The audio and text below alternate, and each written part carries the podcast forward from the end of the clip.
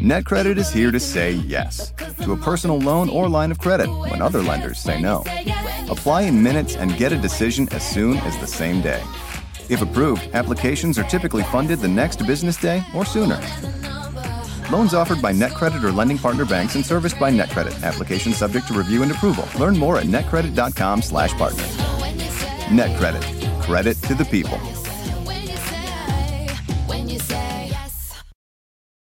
The longest field goal ever attempted is 76 yards. The longest field goal ever missed? Also 76 yards. Why bring this up? Because knowing your limits matters, both when you're kicking a field goal and when you gamble. Betting more than you're comfortable with is like trying a 70 yard field goal. It probably won't go well. So set a limit when you gamble and stick to it. Want more helpful tips like this? Go to keepitfunohio.com for games, quizzes, and lots of ways to keep your gambling from getting out of hand. Hola, hola, ¿cómo les va? Qué gusto, qué gusto saludarlos. Soy Felipe Cruz, el Philip. Bienvenidos a todos y a todas ustedes esta nochecita. Oigan, yo creo que en la vida pocos, pocos, pocos son los que podemos decir que son artistas completos y además de todo, que tuvieron la fortuna de alcanzar una fama mundial, de alcanzar una fama internacional. Yo creo que son contaditos, ¿no? En México, claro que tenemos también lo, lo nuestro, ¿no? Un Juan Gabriel, un Luis Miguel, son, son eh, artistas, una María Félix, ¿no? Doña Silvia Pinal, que son nombres que, que, que podemos decir en todo el mundo y van a decir, ah, México, ¿no? Porque así es. Y cada país, pues obviamente va dando sus personajes que son muy, muy, muy importantes. Y miren, si hablamos de Inglaterra, si hablamos de, este lugar maravilloso, miren, lo primero que se nos viene a la mente, bueno, hay muchísimos artistas ingleses, muchísimos, pero indiscutiblemente al día de hoy uno dice los Beatles, ¿no? Así, tal cual que por cierto, bueno, ellos son de la parte norte de, de, allá de Inglaterra, pero fíjense ustedes que en, de, de donde son originarios, que es el famosísimo puerto de Liverpool, quizá los que tenemos cierta edad, pues a lo mejor nos logramos acordar un poquito. Los más chavitos, pues ya no. Pero resulta que aquí en México hay unas tiendas muy famosas, ¿no? Que son las tiendas de Liverpool. Oigan, antes se llamaban el puerto de Liverpool, así tal cual tenían el letrero, tienda el, el, puerto de Liverpool. Ya después le quitaron el puerto y ya nada más se quedaron como Liverpool y ahora tienen su fábrica de Francia y todo esto, ¿no? Pero eh, es, es un lugar maravilloso, mucho frío, también mucha lluvia por allá, pero pues dicen que la gente se la pasa muy, muy, muy bonito y de este sitio que actualmente allá se encuentra el museo, ¿no? De, de estos muchachos, las estatuas también se encuentran allá en, en, Liverpool. Y es un lugar en donde la gente cada que va, pues obviamente quiere conocer dónde vivían, dónde empezaron a tocar, dónde cantaban, eh, en fin.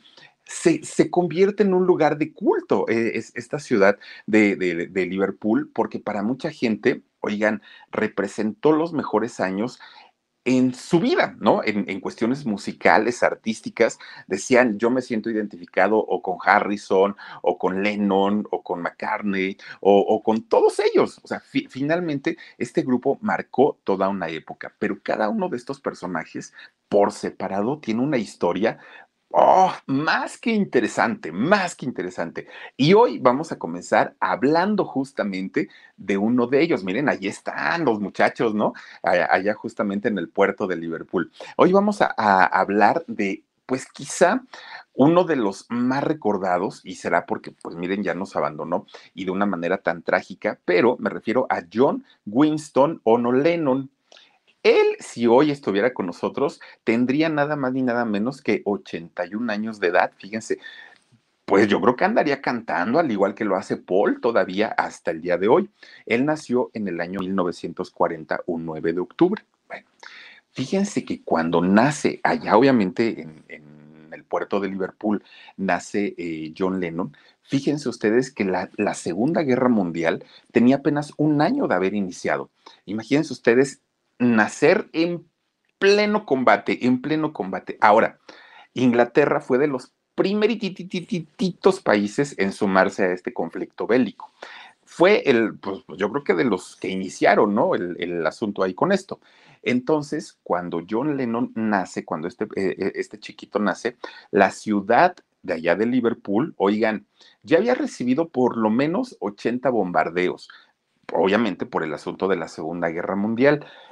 Habían muerto en ese momento más de 2.500 personas y prácticamente media ciudad estaba derrumbada entre sus pequeños edificios, sus casas, tenían boquetes, estaba todo derrumbado. De ahí fíjense ustedes que es que años, años más tarde compone aquella canción tan maravillosa y tan bonita de Imagina, ¿no? Eh, esta canción donde pues busca la paz finalmente porque él nace justamente con el asunto de la Segunda Guerra Mundial. Bueno, y luego, súmenla a eso que su papá, don Alfredo, don Alfred Lennon, era marino. Entonces, una persona que, que, pues pertenecía finalmente a las armas en, en aquel momento, pues estaba más que ocupado, porque pues estaban en guerra, el país entero estaba en guerra. Entonces este señor Alfred no tenía tiempo para su familia, ni para su esposa, ni para sus hijitos. Su hermana Mary y, John estaban ellos así como en el abandono, porque este señor se la pasaba peleando todo el tiempo. Todo el tiempo pues estaba dedicado a las armas, a la guerra y andar en los buques y todo eso, ¿no? Entonces estos niños crecen como si no tuvieran padre, hagan de cuenta que eran huérfanitos. Pues un día, en plena guerra, así en plena guerra, don Alfred se va, ¿no? Y, le dice a su esposa, oye, ¿sabes qué? Pues me, llamaron ahorita por la gente de la Marina y tengo que ir a pelear. Entonces ya me voy, ¿no? Este, pues ruégale a Dios que no me vaya tan mal y en algún momento pues ya regresaré. Pues la señora ya estaba acostumbrada, ¿no? Porque pues dijo, bueno, pues total, no pasa nada, pues ya, ya, ya me acostumbré a que así es siempre contigo. Don Alfred se va y de repente ya no regresó. Ya no regresa don Alfred, que aparte de todo, los niños pues ni lo extrañaban porque en realidad nunca estaba con ellos, pero la mujer sí, porque la mujer dijo, Dios mío, ¿y ahora qué le pasó? Y con la guerra y seguramente les cayó un, cañón, un cañonazo, y, o a lo mejor un submarino ya le salió. Bueno, la señora bien, bien, bien preocupada porque pues decía, ¿y mi marido dónde está? Oigan, van a creer ustedes que no, en realidad no la había. Miren, así estaba don Alfred, así. ni para qué le quitamos, ni para qué le ponemos. No, no había muerto en combate, ni, ni nada. O sea, estaba muy sanito, vivito y coleando. Pero miren, cuando vio toda la acción de la, de la Segunda Guerra Mundial, don Alfred dijo, no, yo no me voy a arriesgar ahí, no me voy a ir a morir. Y, y pues finalmente que se peleen los gobiernos, ¿no? Pues yo qué.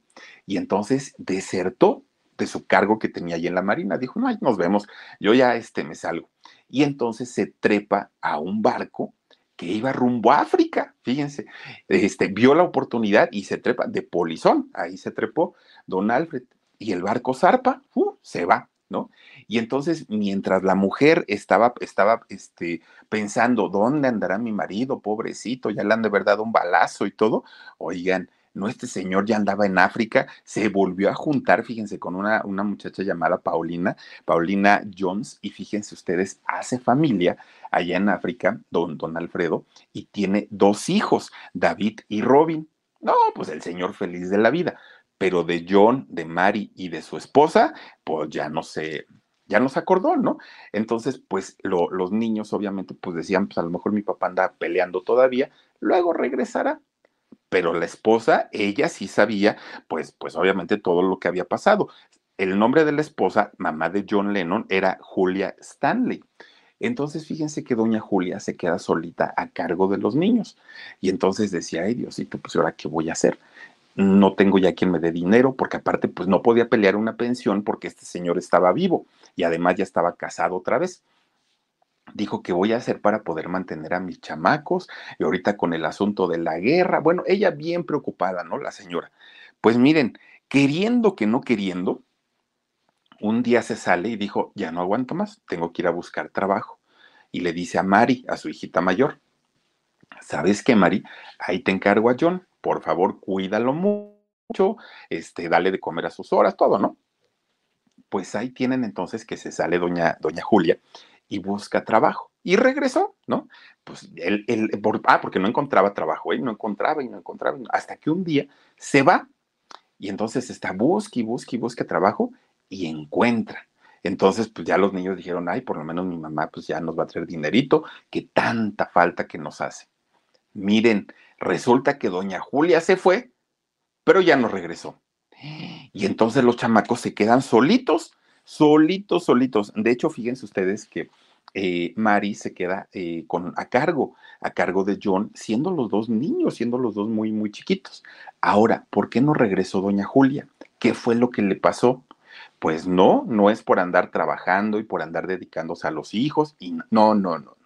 Pues no, doña Julia conoce a un señor y el señor le dice, vente conmigo, y ahí va a seguirlo doña Julia. Se fue, fíjense nada más, con un señor llamado John Dinks y entonces se juntan y obviamente pues eh, hace una nueva, una nueva familia, Doña Julia. Por un lado, el papá andaba de aquel lado por África y por otro lado la mamá ya se había eh, fugado también con un fulano. Y entonces estos dos muchachitos, tanto John como Mary, se quedan solitos, solitos, solitos. Pues miren, la hermanita, como sea, como sea, buscó la manera de sacar adelante a John, ¿no? Muy, muy, muy chiquito. Ahora, ¿de dónde le vino el gusto por la música a John? If a friend asks how you're doing, and you say, I'm okay. when the truth is, I don't want my problems to burden anyone. or you say, Hang it in there. because, If I ask for help, they'll just think I'm weak. then this is your sign to call, text, or chat 988 for free, confidential support. Anytime. You don't have to hide how you feel. Hay dos, do- dos versiones que se manejan. La primera es que Mari se queda pues obviamente con un disgusto, con una tristeza de que sus papás pues los hubieran abandonado y entonces pues se hace con el carácter como militar, igual que su papá. Entonces que era muy corajuda, que era muy ruda, que todo el tiempo estaba regañando a John, que no lo dejaba salir a ningún lado, a ningún lado. Apenas quería asomarse por la ventana y ya se la cerraba. Te pueden dar un balazo, ahorita van va a pasar el ejército y que era muy mandona y que por eso John se tuvo que refugiar en la música. Pero hay quienes dicen que fue todo lo contrario, que Marie se, convierte en la segunda mamá de John, que ella es quien le da amor, cariño, educación, alimento, que le brinda absolutamente todo y que todavía hizo un intento por comprarle una guitarra para que él aprendiera a, este, a tocarla y, y poder iniciarlo en la música. Se cuentan esas dos historias, aunque la realidad pues no se sabe cuál fue. Lo que sí es real es que si algo marcó la vida de John, fueron dos cosas. Primero, el abandono de sus padres, de los dos, y segundo, la guerra, que cuando, cuando le tocó a él, en realidad estaba muy chiquito, muy, muy, muy chiquito. Él nació en plena guerra. Entonces, pues digamos que no, no lo vivió de una manera tan consciente. Pero cuando fue creciendo y su hermanita Mari le fue platicando cómo la habían pasado, cómo lo habían vivido, pues obviamente él decía, híjole, entonces sí estuvo muy feo, y cómo es posible que los gobiernos permitan esto, y empezaba él ahí a, a co- como a concientizar un poquito esta situación. Bueno, como sea, pues miren, el chamaco ahí va creciendo y vio en la música pues como su, su válvula de escape, ¿no? Él decía, puedo estar triste, puedo estar decepcionado, puedo estar pues muy, muy molesto con la vida por todo lo que me ha pasado, pero escucho música o toco música y en ese momento me puedo escapar de esa realidad tan cruel. Bueno, pues miren, cuando de pronto le empiezan a venir todos esos recuerdos de lo que había sufrido, de, de, de, lo que había pasado siendo tan chiquito y que la parte ni siquiera había sido el causante, él no había provocado el abandono ni de su papá, ni de su mamá, ni nada, o sea, pues John era inocente en ese sentido. Entonces empieza él a tener un resentimiento con la vida, con sus padres, con Dios, con la gente. Bueno, John se convierte en un ser hostil, grosero, apático. E- Era de estos chamaquitos que, miren, no le podía uno decir nada porque ya contestaban con groserías. Y cuando entró a la escuela, ah, pues fue peor todavía. Peor porque a la menor provocación que le hacían, inmediatamente sacaba su rencor y su odio. Se le iban los golpes a los chamacos y, se convierte en una persona mala, en un niño que era tremendo, tremendo. Miren, era muy, eh, ay, ¿cómo se llama esta palabrita? Muy maldoso con las niñas, especialmente con las niñas. Era tremendo, tremendo, tremendo. Les hacía travesuras, les levantaba la falda, les jalaba el pelo. Bueno, sufrían las niñas con, con John. Oigan, pues fíjense ustedes que John, siendo el canijo del salón, el canijo, el canijo, no le bastaba eso. ¿Qué creen que hacía? Estando en la escuela, ahí en la primaria, entraba a la oficina del director de la escuela. Y entonces, miren, volteaba para un lado, no veía a nadie. Volteaba para el otro, no veía a nadie a la hora del recreo. Entraba, se hacía flaquito, que de por sí siempre fue muy flaquito. Se hacía más flaquito, flaquito, flaquito y se metía al salón, a, a la dirección. ¿A qué creen? Oigan, este chamaco no se ponía a hacer pipí en todos los documentos del director, en el escritorio. Bueno, le hacía un reguero al director. ¿Para qué creen que lo hacía? Para demostrar que él era el mejor, que no había alguien que estuviera por encima de él. Pues ese tipo de inseguridades tan grandes que le habían generado el abandono de sus papás. Entonces, pues lo expulsaban, ¿no? Lo metían a una escuela, lo expulsaban. Lo metían a otra, lo expulsaban. Y él entonces, pues nuevamente se volvía a refugiar en la música y en los poquitos amigos que llegó a tener, que eran igual de canijos que él en, en aquellos años. Bueno, pues miren, ahí va creciendo, ahí va creciendo, pues mal que bien y a jaloneos de la hermana, pero ahí iba más o menos saliendo adelante. Cuando cumple los 16 años, John entonces decide, mm, pues creo que me voy a meter a una escuela de artes, ¿no? Estas escuelas en donde enseñan baile, canto, este, actuación, todo, todo lo que tiene que ver con el arte, ahí me voy a meter, dijo John Lennon. Y fíjense que ahí, justamente en esta escuela de arte de allá de, de, de Liverpool, conoce a una muchachita, muy guapita, muy, muy, muy guapita. Su nombre es Cintia. Pero resulta que Cintia en aquel momento tenía novio. Y entonces John decía, ay, es que esta chamaca está re guapa, pero pues ya anda con aquel, ¿no? Entonces, pues no, nada más así como que se quedaba con las ganas y se convierte Cintia en su amor platónico. Va, hasta ahí. Él sigue estudiando ahí en la Escuela de Artes, pero resulta que el novio que tenía Cintia en aquel momento era un infiel, pero de esos infieles, ¿no? A más no poder. Entonces Cintia lo descubre a su novio un día y lo bota, ¿no? Dijo, no, no, no, a mí no me andes haciendo tus fregaderas y bota al novio.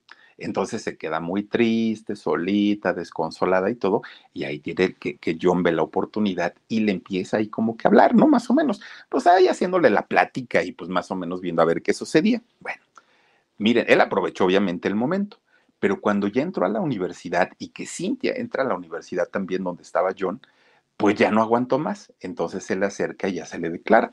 Y le dice es que yo siempre te he amado, siempre me has gustado, ya sabe, ¿no? Pues lo que hace uno. Y entonces Cintia, pues lo acepta, porque aparte de todo, ella sabía que él siempre la veía y que estaba muy al pendiente de ella. Bueno, pues finalmente empiezan a salir y se hacen novios. Pero miren, el mal carácter que, tenía eh, John Lennon de toda la vida, de toda la vida, pues ni siquiera con Cintia o estando con Cintia, pues lo pudo cambiar o lo pudo corregir. Él, él, siempre, siempre, siempre estaba malhumorado, siempre era como, pues un, aparte de todo, era muy rebelde, mucho, mucho, muy rebelde. Bueno, con todo y todo, seguía de novio de Cintia, ¿no? Pues ahí seguían ellos, pero la sombra de todo lo que había pasado en, en, su niñez y en su juventud lo atormentaba mucho a John, mucho, mucho, mucho. Oigan, ya siendo novio de Cintia, de repente ella le decía, oye John, ¿nos podemos ver? Mm, no, tengo mucho trabajo, estoy muy ocupado, le decía él. Decía Cintia, bueno, ¿y saben por qué no la quería ver? Porque se quedaba en su casa. Y entonces en su casa agarraba una cartulina y se ponía a hacer dibujos. John, bueno, pues decían, pues son dibujos normales, ¿no? No, no eran dibujos normales. Fíjense lo que él pintaba. Pintaba bebés, así bebecitos, pero deformes, con tres ojos, con dos cabezas, así, bebecitos, ¿no? Así los pintaba. Y pintaba a las personas adultas, pero a las personas adultas lisiadas, sin una pierna, sin un brazo. E, e, este tipo de pintura era la que hacía eh, John cuando no tenía ganas de ver a nadie y de estar solito ahí en su casa y cuando se le interrumpía y que él estaba haciendo este tipo de, arte que le llamaba, oigan, se prendía y se ponía tan violento que incluso se le iban las malas palabras y dicen que llegó a pues, pues a lastimar a su propia novia, a Cintia, porque no le gustaba, porque apenas si le decían tantito hola y ya reaccionaba prácticamente a, lo, a los golpes. Pero Cintia, que ella conocía toda su historia, todo su pasado, de la guerra, de sus papás y de todo, lo entendía. Entonces decía, pues desquítate conmigo, John. Si lo que quieres es eso, adelante, yo te comprendo y no pasa absolutamente nadie. Bueno, pues miren, empezó pintando a estos bebés deformes. Después empezó con los adultos lisiados, pero ya después empieza a avanzar e empieza a ir un poquito más allá. Oigan, de repente, fíjense que se le metió como una, como una idea en la cabeza a John y empieza a dibujar y empieza a pintar símbolos socialistas. Todo lo que tuviera que ver con el socialismo lo empieza a dibujar. El socialismo mismo al que pertenecía el partido de Adolfo Hitler. Imagínense ustedes, ¿no? El, el rollo de los nazis. Entonces empieza a dibujar este tipo de, de cuestiones Lennon, pero escondía todo y lo escondía porque sabía perfectamente pues que mucha gente repudiaba ese eh, pues pues esa manera de, gobernar de este señor.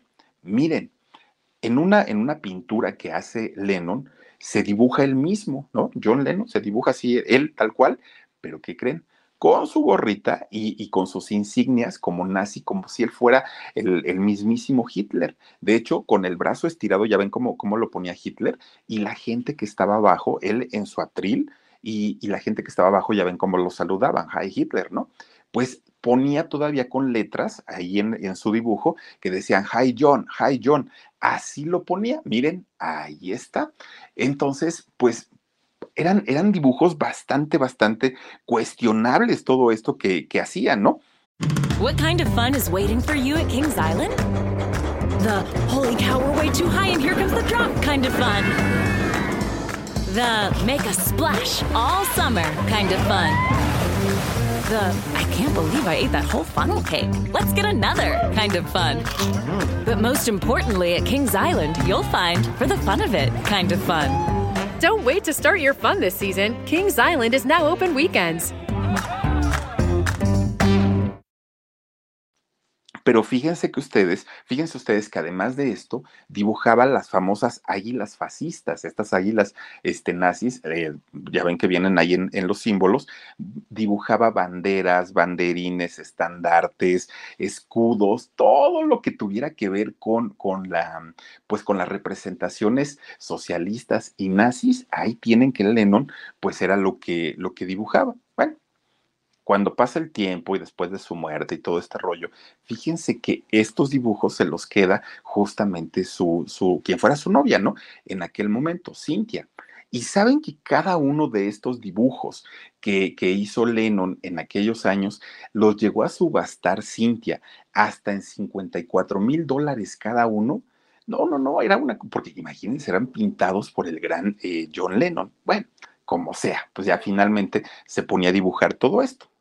Pues miren, resulta que estando en, en, la escuela, miren nada más cómo dibujó al Hitler, aparte de todo. Oigan, pues todavía cuando estaba en la escuela de arte, eh, John, ahí conoció a muchos chavos que también eran músicos, igual que él, ¿no? Pero además de todo, que estaban locochones, porque realmente pues eran chamacos muy, muy, muy como pues raros, tenían sus su, su rollos como muy, muy extraños en la cabeza. Ellos formaron una banda, una banda que traducida pues sería Los Mineros.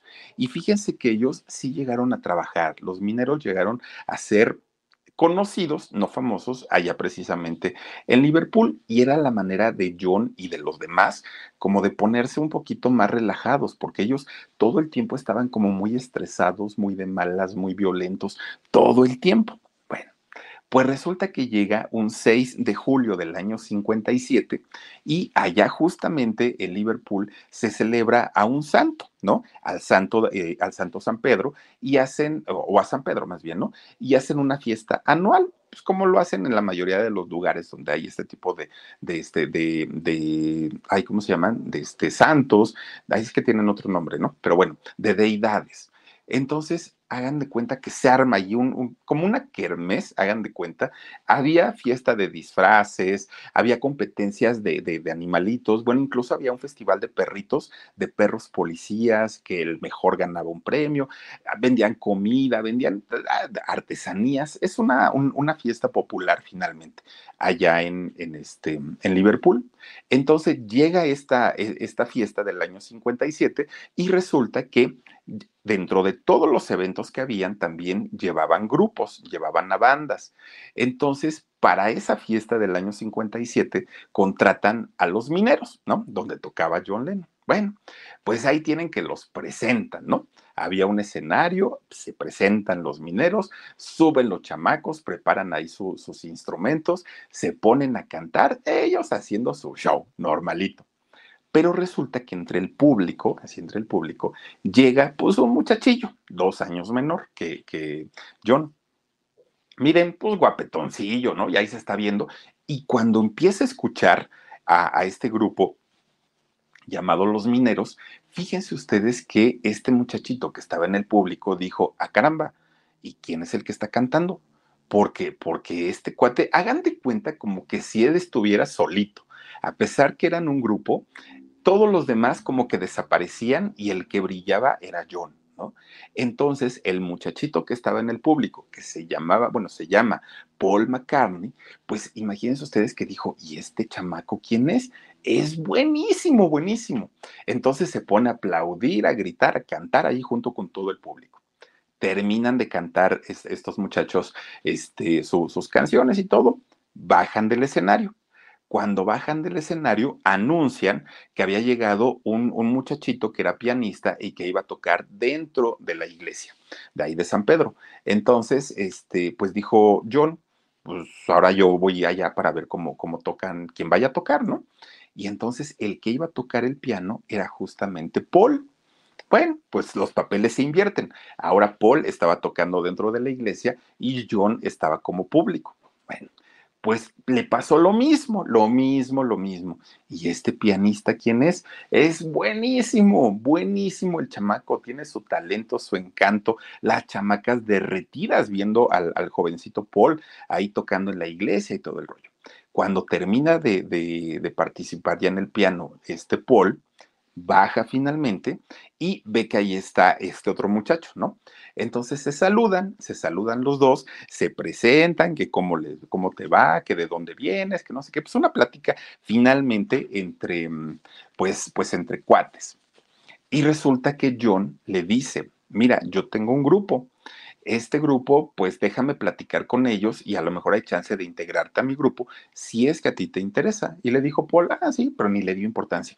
Y entonces ya, pues total, este, se abrazan, se despiden. Eh, John inmediatamente va a ver a sus compañeros, a sus amigos del grupo. Oigan, acabo de conocer a un personaje, no, no, no, no, no, buen pianista, buen tipo, esto, lo otro, ya él empieza a contar toda la historia. Ustedes dicen si lo metemos al grupo o no. Pues ahí están debatiendo con que sí, con que no, con que nos va a quitar imagen, con que las chamacas ya no nos van a ver a nosotros. Estaban debatiendo. Entonces, de repente deciden que sí. Pero cuando deciden que sí, ay, ya Paul ya iba de camino a su casa, ya, ya ni estaba en la feria. Y pues como no había celulares en esos, en esos años, pues que iban a ellos a, a estar ahí sabiendo, ¿no? Pues miren, Paul ya iba de camino a su casa cuando se habían decidido invitarlo al grupo. Entonces se regresa John y les dice, oigan, ya se fue, ya no lo encuentro. Pero les voy a decir algo, si me lo vuelvo a encontrar en algún momento de la vida, ya sin preguntarles a ustedes, yo lo incluyo en el grupo. Les guste o no les guste, ¿están de acuerdo? Y ya, pues nosotros dijeron, sí, no te preocupes, no pasa nada. Bueno, total, miren, aparte, pues en esos años yo creo que Liverpool no era tan grande. Entonces, lo que son las cosas, o dicen por ahí el destino de cada persona, pues no pasó mucho tiempo cuando sí se volvieron a encontrar, fíjense nada más. Pero resulta que en ese momento eh, John ya no lo incluye con su grupo. Más bien ahora forman un dueto. Fíjense, empiezan a cantar juntos, tanto Paul McCartney como este John Lennon. Empiezan ya ellos a trabajar juntos, pero ya les digo, solamente como un dueto. Nurk eh, Twanis, Twins, el, el, grupo o el dueto que finalmente conforman estos dos personajes. En ese momento, John Lennon ya tenía 18 años y Paul McCartney tenía 16. Bueno, pues total, Paul le dice a John, oye, fíjate que hay un conocido que, tengo, no es mi amigo, pero tampoco me cae mal, pero es un chamaco, pues que dicen que es talentosón, ¿por qué no lo llamamos? Y entonces dijo John, pues bueno, a ver, platícame de él. Oye, nada más que hay un problema, está más chamaco, tiene 14 años, está, muy jovencito, pero es muy bueno y además tiene buen físico. Si quieres lo vamos a ver y pues ya tú decides si se queda con nosotros o no. Juega, pues, le dijo yo, ¿no? Vamos a verlo. Miren, se trataba de George Harrison. Entonces ya resulta que finalmente se entrevistan con él, muy jovencito, y se queda en el grupo que en ese momento, pues el grupo era Nurk eh, Twines, ¿no? Era el, el nombre del grupo. Bueno, fíjense que Harrison, Harrison, primero era como muy serio, muy tímido, no rompo un plato, uy, no, era el, el, angelito, ¿no? Del grupo. Nada más fue cosa que les diera confianza. Se convirtió, miren, era un monstruo el chamaco. Atacaba a todo mundo, se peleaba con todo mundo, era conflictivito también Harrison. Oigan, fíjense, por ejemplo, en ese momento, Cynthia, la novia de, de, John, pues andaba con él para todos lados. Aparte, John era el mayor de todos y, y el jefe, entonces pues andaba para, para allá y para acá. Y decía, ay no, ahí vienes otra vez con tu novia, la que tiene dientes de caballo. Así le decía ahí enfrente de Cintia. Entonces John se enojaba mucho y le decía, oye, respeto, por favor, ella no te ha faltado al respeto, tú respétala. Sí, pero eso no le quito, o sea, yo, yo le puedo tener todo el respeto que quieras, pero de que tiene dientes de caballo, tiene dientes de caballo, todavía se lo, se lo restregaba. Pues Lennon hacía un coraje tremendo. Entonces de repente un día habla tanto con Harrison y con Paul y les dice, a ver, Paul, tú metiste a tu amiguito, ahora a mí me toca meter a un amiguito también. Y entonces, pues ya vamos a hacer cuatro. Te lo voy a presentar. Él se llama Stuart Sutshave, ¿no? Bueno, espero que esté bien dicho. Pero es Stuart, ¿no? Eh, es este muchacho. Entonces resulta que le dice eh, Paul, ¿y él qué toca, qué canta o qué hace? Y le dijo, no, no, no, fíjate que él ni canta, ni toca, ni nada, pero yo le puedo enseñar, ¿no? Y aparte es mi amigo, yo quiero que esté aquí.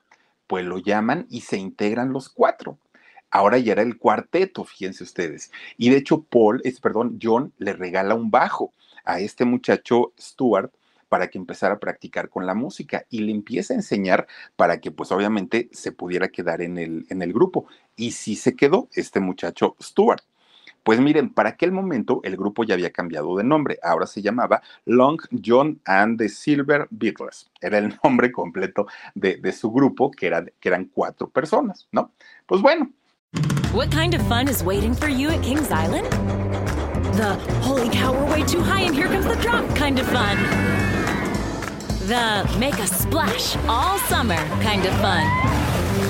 The I can't believe I ate that whole funnel cake. Let's get another kind of fun. But most importantly, at Kings Island, you'll find for the fun of it kind of fun. Don't wait to start your fun this season. Kings Island is now open weekends.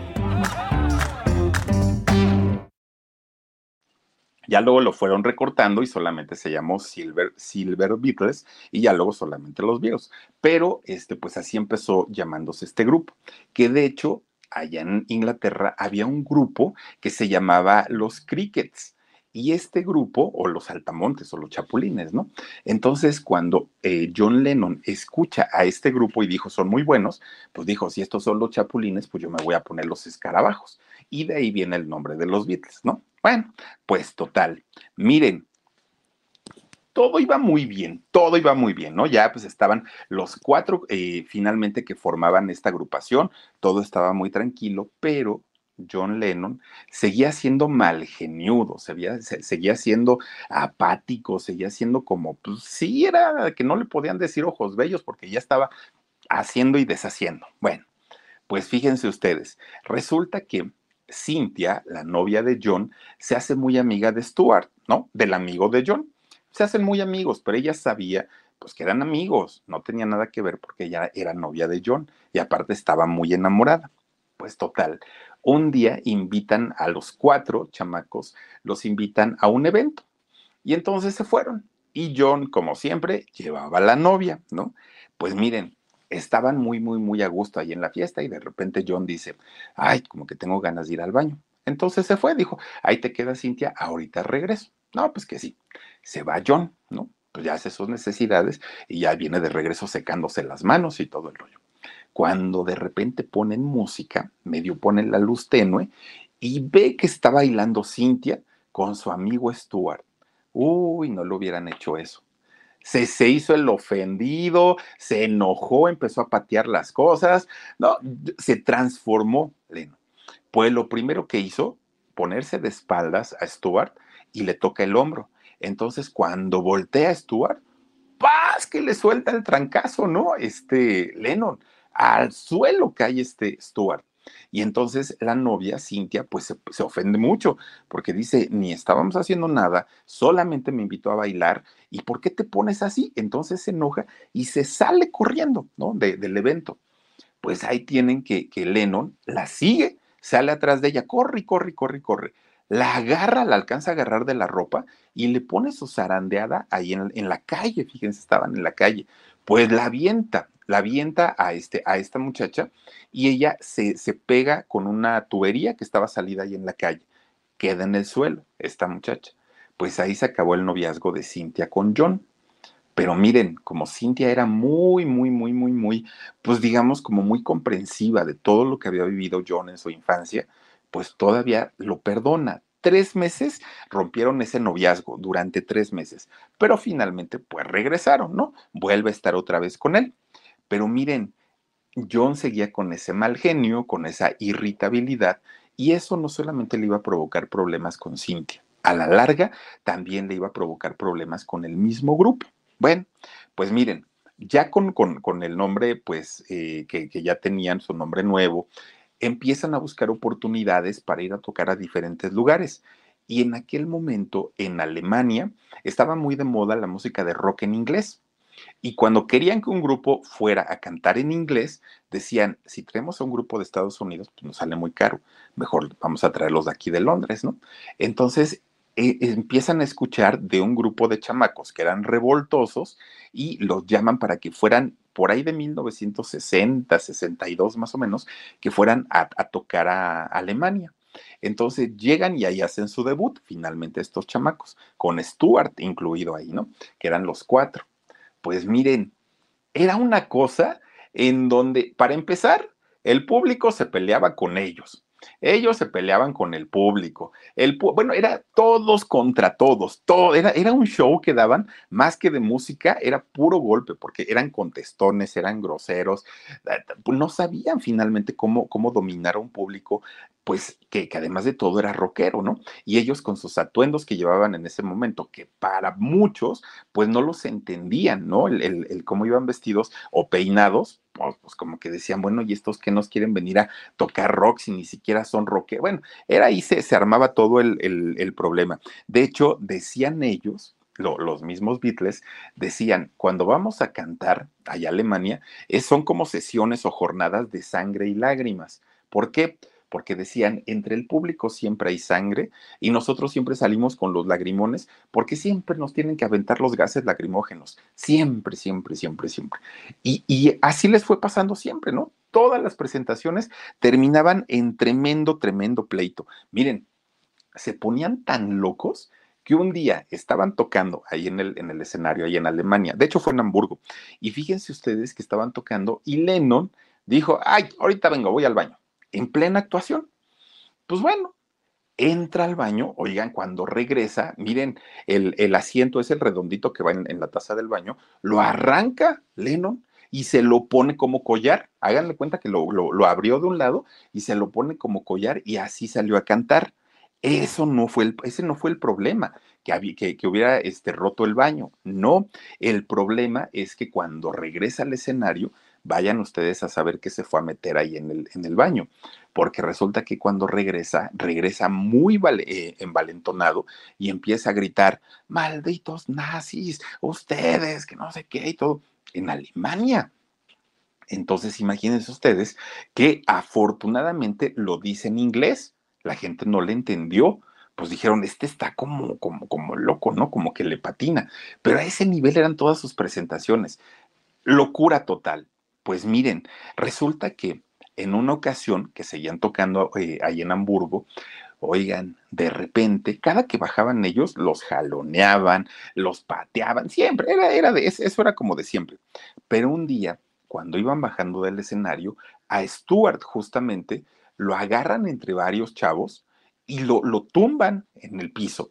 Y los otros tres ya no pudieron meterse, lo, lo, único que pudieron hacer es ya guardarse en su camerino. Pero Stuart queda tirado en el piso. Los chavos que estaban a su alrededor lo empiezan a patear. Le han dado una patiza al pobre chavo que le lastimaron la cabeza. Dicen hasta el día de hoy que esa fue la razón por la cual dos años después muere Stuart, fíjense nada más, por esta, este, pues, pues tranquiza que le acomodaron, terrible, terrible. Ahí es cuando en el año 63 finalmente, pues ya es sustituido por Ringo Starr, ¿no? Es cuando ya entra y ya quedan conformados finalmente, pues, digamos, la alineación que ya todos conocemos, pues, como, como los Beatles, ¿no? Pero eh, originalmente, pues, era Stuart el que tocaba con ellos y que por esta situación, pues, desafortunadamente pasa esto, ¿no? Ahora, ya estando Ringo en, en, la agrupación, pues como que sentaron cabeza, como que ya empezaron a decir, bueno, pues ya vamos a portarnos mejor, vamos a ver qué vamos a cantar ahora ya como más tranquilitos y firman un contrato con la EMI Music. Bueno, pues la EMI encantado de tener, encantados de tener a este, a este grupo. Para esos años, John se casa con su amada Cintia, ¿no? Pues empiezan ellos ya a tener ahí un, un, una relación y todo. Todo pintaba muy bien. Incluso para esos años, ya los Beatles se habían convertido en un icono de allá de, eh, Inglaterra.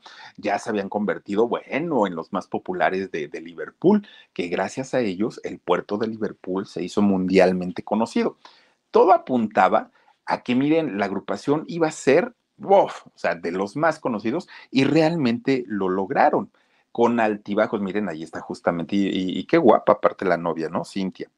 Pues miren, con, con la sorpresa de todos, lo, los Beatles llegaron a ser el grupo más importante a nivel mundial en aquellos años. Pero resulta que de pronto, por ahí de mediados de los años 60, una mujer de origen japonesa que aparte de todo se dedicaba al arte, a la filosofía, a la cultura, a la música, a la escritura, pues un, artista finalmente en, en, plenitud, pues iba a entrar en la vida de, John Lennon. Oigan, pues fíjense que esta mujer japonesa de origen japonés no solamente iba a afectar la vida de John Lennon, también iba a afectar la vida del grupo, ¿no? Pues sí, Yoko, ¿no? Finalmente Yoko Ono, pues eh, eh, iba a convertirse en una mujer muy importante y ellos se conocen en la, en la galería índica de allá de, de, este, ¿cómo se llama? De Liverpool. Bueno, miren, pues esta mujer apenas iba a entrar en la vida de, de, de Lennon, apenas, pero resulta que no era el prototipo de mujer que le gustaba a John. ¿Por qué? Porque Cintia pues ahorita que la vimos, cuando, se casó, pues una mujer con rasgos totalmente diferentes a los que tenía Yoko. ¿Y, ¿Y por qué decimos que no era el prototipo de mujer que le gustaba a John? Por una razón muy sencilla. Fíjense nada más. A quien él consideraba su musa, su, uy, bueno, moría, pero moría, moría y fantaseaba con, con, con esa mujer. Bueno, ella es Yoko. Fíjense, pero, pero John estuvo enamorado de una mujer hermosa desde su adolescencia y se trataba de la actriz francesa Brigitte Bardot. Fíjense, vean nada más, dijo, pues una chulada de mujer. Fíjense, nada más chéquense lo que hacía Lennon. What kind of fun is waiting for you at Kings Island? The holy cow, we're way too high and here comes the drop kind of fun. The make a splash all summer kind of fun. The I can't believe I ate that whole funnel cake. Let's get another kind of fun. But most importantly, at Kings Island, you'll find for the fun of it kind of fun. Don't wait to start your fun this season. Kings Island is now open weekends. Siendo adolescente, que apenas estaba en la, en, en la adolescencia, se empieza a juntar con un grupo de amigos, John, ¿no? De su edad, todos de su edad y los invitaba a su casa, a los amigos. Entonces les decía, oigan, vamos a hacer una cosa. Esto es de cuates y que no salga de aquí, por favor, decía John. No, pues, ¿qué vamos a hacer? ¿A ti te gusta la Bardot? No, pues que sí. ¿Y a ti? No, pues a quién no le va a gustar. ¿Y a ti? No, pues que también. No, pues que también. Órale, bueno, vamos a hacer una cosa. Nos vamos a juntar todos, ¿no? Ahí en, ahí en mi casa. Y entonces vamos a poner películas de, de, Brigitte, nada subido de tono, ¿eh? o sea, las películas que hacía ella, normalitas. vamos a poner películas de, de, de Brigitte. Y entonces, si cada uno quiere autocomplacerse ahí, pues no hay problema. Ahora sí que estamos entre caballeros, no, no, no hay problema, no pasa nada. Pero eso sí, nadie va a tocar a nadie, ¿no? Nada más, este, pues ahora sí que solito cada quien, cada uno con su propio asunto. Y entonces ese tipo de reuniones se hacían constantemente con John Lennon y sus amigos. Y entonces veían revistas, este, pósters, películas, todo lo que tuviera que ver con Brigitte en esas reuniones de autocomplacimiento que hacían en, en aquel momento, pues estos adolescentes. Y desde ahí se le queda como esta obsesión a Lennon por, por esta mujer, o sea, decía, es que es hermosa y es que es guapa, tiene personalidad, es sexy, bueno, le encontraba todas las, las este, cualidades habidas y por haber con, con esta chica, ¿no? Con, con Brigitte. Y de hecho, fíjense ustedes que él nunca, nunca, nunca se imaginó en algún momento poder conocerla. Bueno, de hecho, cuando ya pasa la adolescencia Lennon y finalmente comienza una relación con Cintia, lo primero que hace es decirle, mira Cintia, estás muy bonita, pero sabes que te verías muchísimo más bonita si te pintas el pelo de rubia. Y aparte de pintarte el pelo, te lo cortas como lo trae Brigitte Bardot. Te verías estupenda, porque él quería ver la imagen de, de, de Brigitte en su novia Cintia. Bueno, pues finalmente Cintia accede, ¿no? Pero era tanto, tanto, tanto el deseo que tenía eh, John Lennon por esta actriz, que fíjense que en esos años una revista que se llamaba la revista Weekend sacó como una promoción especial una serie de rompecabezas. Y estos rompecabezas era, era uno, solo, pero venía en partes. Hagan de cuenta que el rompecabezas lo partieron en varias partes. Y entonces eh, salía cada, cada número de la revista, venía una parte de este rompecabezas. Al final, si alguien lograba montar todo el, el, el, rompecabezas real, el que la revista había planteado original, era nada más ni nada menos que una foto de tamaño natural de Brigitte Bardot, pero en traje de baño. Pues claro que Lennon dijo, ¿cómo creen que yo no voy a tener eso en mi cuarto y en mi casa? Apenas salía la revista, bueno, hasta de madrugada iba al puesto de revistas a comprar para ir armando su, su, rompecabezas. Logra finalmente John Lennon armar todo, todo, todo el, el rompecabezas de Brigitte Bardot. Lo pegó, aparte de todo, ¿no? Para que no se le fuera a deshacer, porque dijo, no, pues me costó un ojo de la cara.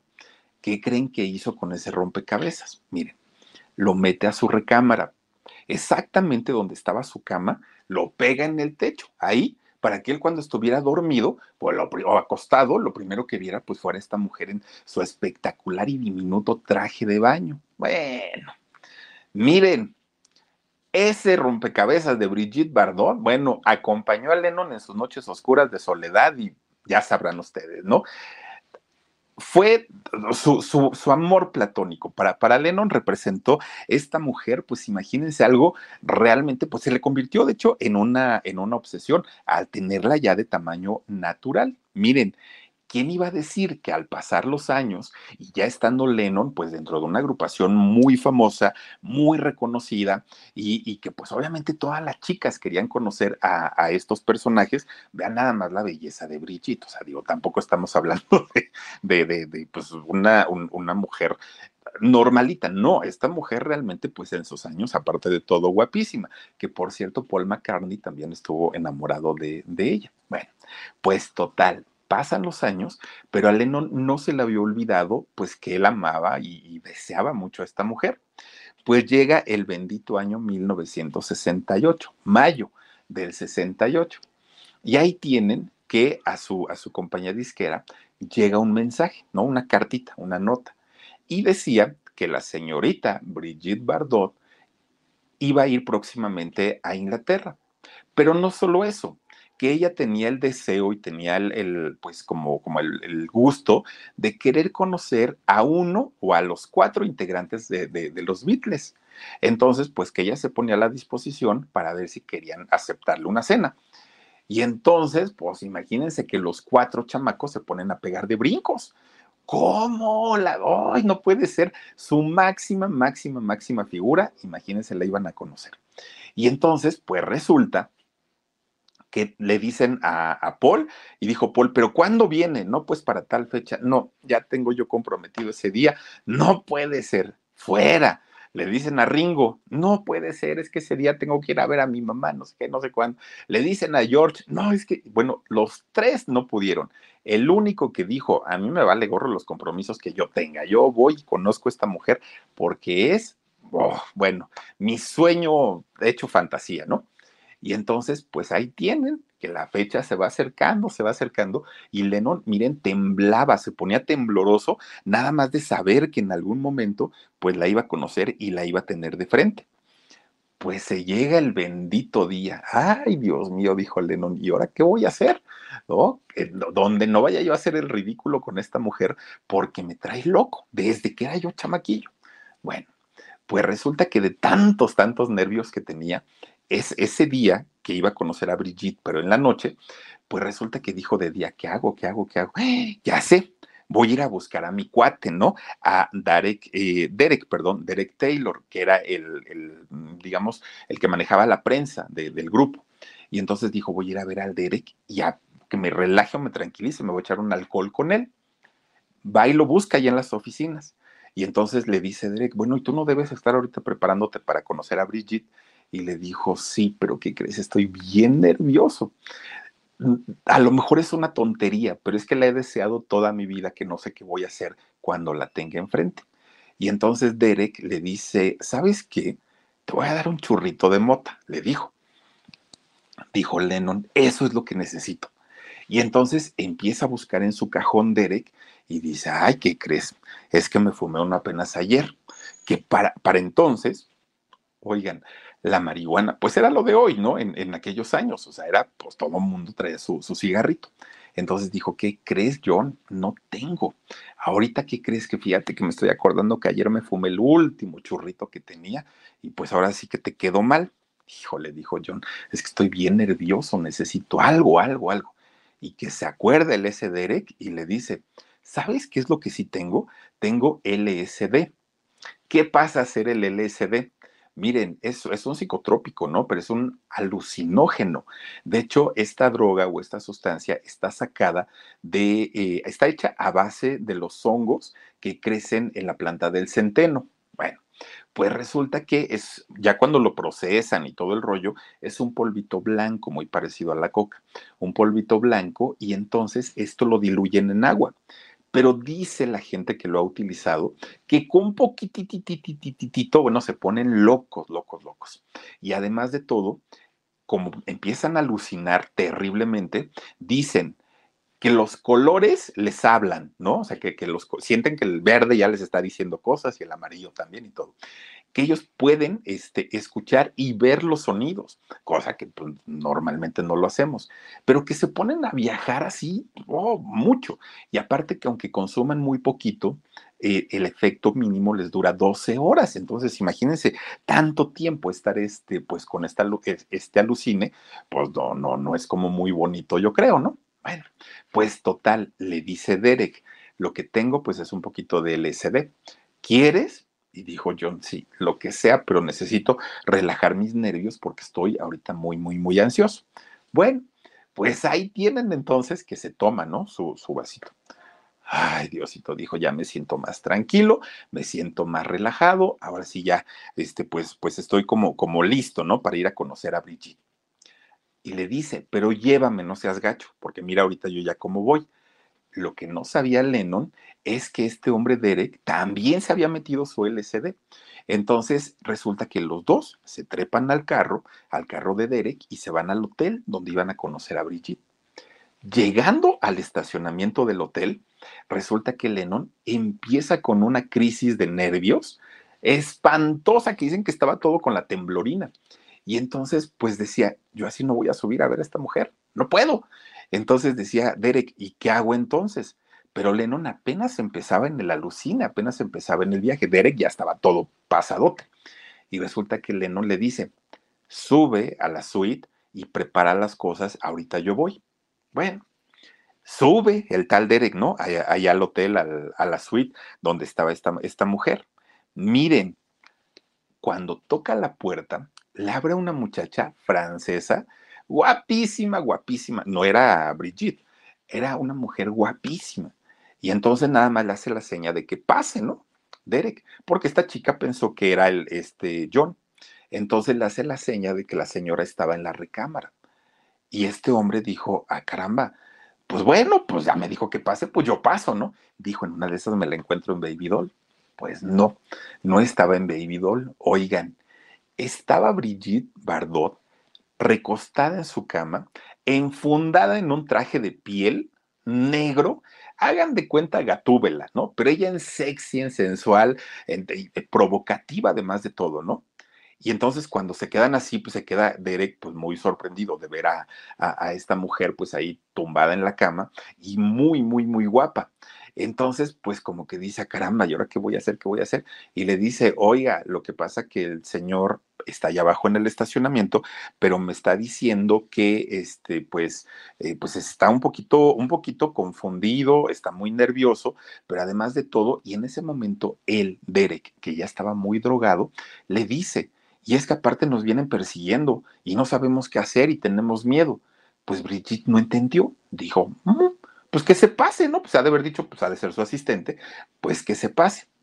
Ahí tienen que ya va de salida este Derek de, de, la suite y cuando ve, de repente voltea, oigan, estaba lleno, llena la, la suite de este hotel de puras muchachas guapísimas, guapísimas, todas ellas, todas, todas, todas. Era como un harem.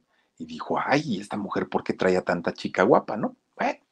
Pues total, baja por el elevador y llega donde estaba Leno.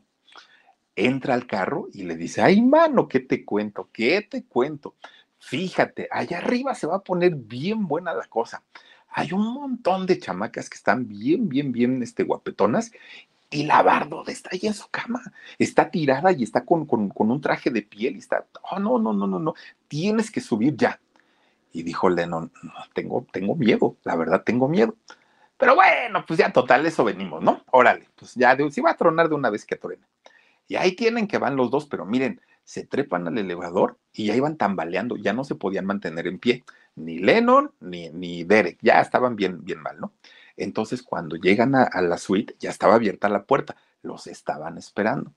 Y entonces, cuando Lennon ve directamente a Brigitte, oigan, se le borró todo, ya de por sí va bien Pacheco se le borró todo, todo, todo, todo. No podía respirar, no podía hablar, estaba tambaleando, la boca se le secó. Lo único, lo único, lo único que le pudo decir fue un entrecortado, hello, y ya fue todo lo que le dijo, todo, todo, todo, todo. Y entonces, este, Brigitte le dice a Derek, oye, eh, alquilamos y eh, reservamos una, una mesa en el restaurante para toda la gente que estamos aquí para que vayamos a cenar. Entonces dice este Derek, ya es muy, muy, muy pasado, ya en su alucín, le dice, oiga señora, no se confunda, ¿eh? No se confunda, nosotros nada más venimos a conocerla, no venimos a otra cosa, además nosotros dos somos casados. Pues dijo Brigitte, y este loco, quién sabe qué se estará imaginando. Pues total, agarró a todas sus chamacas guapísimas, ahí va la Trevi, ¿no? Con todas, salen de la suite y se van a comer. Los dos se quedaron allí en su cuarto, ¿no? En, la suite. Pues se queda, pues ya estaban así muy, muy, muy locos. Entonces, pues pasó un rato, ¿no? Esta Brigitte con sus, con, sus este, acompañantes se fueron a, cenar, estuvieron un ratote y ya cuando regresaron, uy, Dios mío, miren, de entrada, ¿no? Entra Brigitte y vio, vio abierta su, su, puerta y dijo, pues que estos no se han ido, qué rollo se pasa su recámara. Cuando entra la recámara, no estaba el Derek acostado en su cama de Brigitte, con los zapatos, todo, imagínense el panzón ahí, el tirado ahí en su, en, su recámara de, de Brigitte, babeando, roncando. No, el otro estaba feliz de la vida. Y Brigitte hace un tremendo coraje y dice: ¿Y dónde estará el otro flaco ese? Bueno, pues Lennon estaba sentado eh, en la misma habitación, pero pues era una habitación muy grande, en la misma habitación con una guitarra que era de Brigitte y que la había sacado del estuche y todo como si estuviera en su casa, ¿no? Toque y toque, cante y cante estaba el ¿no? Y entonces Brigitte en ese momento le dijo, A ver, a ver, a ver, bola de borrachos y marihuanos, se me largan en este momento, pero se me van o llamo a la policía. ¿Cómo se les ocurre ahorita venirse aquí a mi cuarto, burlarse de mí y aparte de todo? Miren nomás, yo quería conocer a los Beatles, no esta bola de marihuanos. Hizo el tremendo, tremendo este, coraje Brigitte, porque este, pues Lennon estaba por un lado bien pacheco tocando la guitarra y el Dere que se haya acostado en la cama, ¿no? Babeando, nomás imagínense, ¿no? La pobre señora no hasta pidió el cambio de suite, dijo, no, ya no me quiero quedar ahí con este par de borrachos que estuvieran ahí. Los corrió de una manera tan fea que, bueno, ¿para qué les platico? Lo que pudo haber sido la mejor noche para John Lennon, la mejor noche en todos los sentidos, platicando, cotorreando, cantando, pudo haber terminado incluso en una maravillosa noche de pasión, lo arruinó todo por meterse tanta cochinada. Bueno, pues miren, la peor noche de su vida hasta ese momento. ¿Por qué? Porque lo que vivió con Cintia y lo que vivió con Yoko, no solamente su vida personal, sino con el grupo, se puso peor todavía, peor, peor, peor. Pero eso mañana se los voy a contar porque ahorita hasta aquí vamos a dejar esta primera parte con la historia de, de, John Lennon. Oigan, de verdad, bien, bien, bien interesante, porque mañana ya les voy a contar cómo es que se dio este encuentro entre John Lennon y Yoko Ono, porque también hay muchas versiones, pero les voy a contar, híjole, de verdad que está bien, bien, bien buena. Y todo lo que ocurrió ya después, obviamente, cuando Yoko entra en la vida, no solamente de, de John, evidentemente también en la vida de Cynthia y posteriormente en la vida de los mismísimos Beatles. Y todo, obviamente, todo lo que tiene que ver con el asesinato y demás, pero eso ya lo checaremos mañana. Pero de verdad son historias bien interesantes y aparte muy apasionantes. Fíjense nada más, luego termina uno haciendo puro ridículo, según uno va de muy galán y va a la hora de la hora sale el tiro por la culata. Pero bueno, oigan, pues vamos a mandar saluditos para quienes esta noche nos han acompañado. Dice Tulipanes Sandoval. Hola, Omar. Hola, hola, Tulipanes. Gracias por acompañarnos. Dice Berta Espinosa Dance Fitness. Dice, hola, hermana chulas con salsa. Gracias, Berta. Está por aquí también Luis González Casco. Dice, hermanita, hermana con salsa. Gracias, Luis González. Eh, Mose no sé qué documentado, mi Philip. Ah, pues hay que, hay que estudiarle, hay que estudiarle. Oigan, Leonila em, dice Arnaud, dice, y a sus 87 años de edad, la bella Brigitte sigue viva y guapa. Déjenme decirles que sigue guapísima, ¿eh? Dice también por aquí Isabel F. Oh, dice. No, mañana, lo, de mañana está mejor. Dice Darín Calesac, dice, y era una alucinación todo. No, no lo alucinó. Eso pasó realmente y ¿saben por qué se sabe? Ahora sí que saben por qué se sabe, porque lo contó Brigitte. Dice Vivianita Quintanar Flores, Philip, el ladrón de mi alma, corazón y mis, y mis ilusiones más profanas. Te mando mil besos. Y yo a ti, Vivianita, muchísimas gracias. H. Robert Jiménez dice: Buenas noches, Felipe, abrazos y bendiciones. Gracias, Robert. Está Guillermina Pérez Hinojosa. Dice: Hola, Philip, me gusta tu chamarra. Cuando no la quieras, me la regalas y un beso. Con todo cariño, Guillermina, claro que sí. Yo te mando besotes. Dice Catitero, dice Philip, no voy a poder dormir imaginando lo que pasó. Mañana te, mañana te lo platico. Brisa 69 dice, no, Philip, no que tú. Ahora sí que no, no, no se brisa. Dice también por aquí Magali Franco. Buenas noches, Philip. Hola, Magali. Gracias por estar aquí. Eh, Armida Juan dice saluditos, Philip. Gracias también, Armida está con nosotros Luisito Vargas. Dice, saludos a todo tu gran equipo. Los escucharé más tarde porque en el, por el, en el trabajo por la noche. Dice, siempre apoyándote. Saluditos desde Los Ángeles. Gracias, Luisito. Gracias, gracias. Y nuevamente feliz cumpleaños. Marlene Granillo dice, hola, Filip. Estoy de vacaciones y pude verte en vivo. Saluditos. Gran tema el de hoy. Marlene, te invito a que el día de mañana nos acompañes con la parte final de la vida de John Lennon, pero de verdad muy interesante. Claudia Ulloa dice, muy buen relato, mi querido Philip, gracias Claudia. Es que nomás de imaginarse uno, de verdad que dice cómo desperdició, ¿verdad? El otro la oportunidad. Elizabeth Díaz dice, hola desde Berkeley. Muchísimas gracias, Elizabeth. Y también tenemos por aquí a Sandrita Leticia, dice Philip, mi cariño para ti y mis besos para ti, Sandrita. Gracias a todos ustedes que esta noche nos han acompañado a través de este canal que es el Philip. Recuerden que el día de mañana tenemos en vivo dos de la tarde, programa en Y 10 y media de la noche aquí en el canal del Philip con la segunda parte y el final de la historia de la vida de John Lennon. Muchísimas, muchísimas gracias, que descansen rico, que sueñen bonito y el día de mañana, si Diosito quiere, por aquí nos estamos viendo. Soy Felipe Cruz, el Philip, y nos vemos hasta mañana. Adiós. Besos. Jump into the world of Wildcrats at Philadelphia's Please Touch Museum. Explore the world of this PBS Kids series in the Wildcrats Creature Power Museum exhibit opening May 31st. Discover animal habits from around the world as you swing through the trees like a spider monkey, sneak through the forest like a jaguar, hunt for lunch like a platypus, and much more in this adventurous new exhibit. Get tickets at pleasetouchmuseum.org. That's pleasetouchmuseum.org. Are you struggling to lower your bad LDL cholesterol, even though you may be taking a statin, swapping steaks for salads, and exercising while listening to this podcast? Ask your doctor if Repatha Evolocumab is right for you. With Repatha, you can dramatically reduce bad cholesterol and the risk of another heart attack while enjoying life too, because you're human. And with convenient self administration, you can take Repatha in the comfort of your own home. Do not take Repatha if you're allergic to it. Repatha can cause serious allergic reactions. Signs include trouble breathing or swallowing, or swelling of the face. Most common side effects include runny nose, sore throat, common cold symptoms, flu or flu like symptoms, back pain, high blood sugar and redness, pain, or bruising at the injection site. Visit repatha.com or call 1 844 Repatha. Talk to your doctor today about Repatha.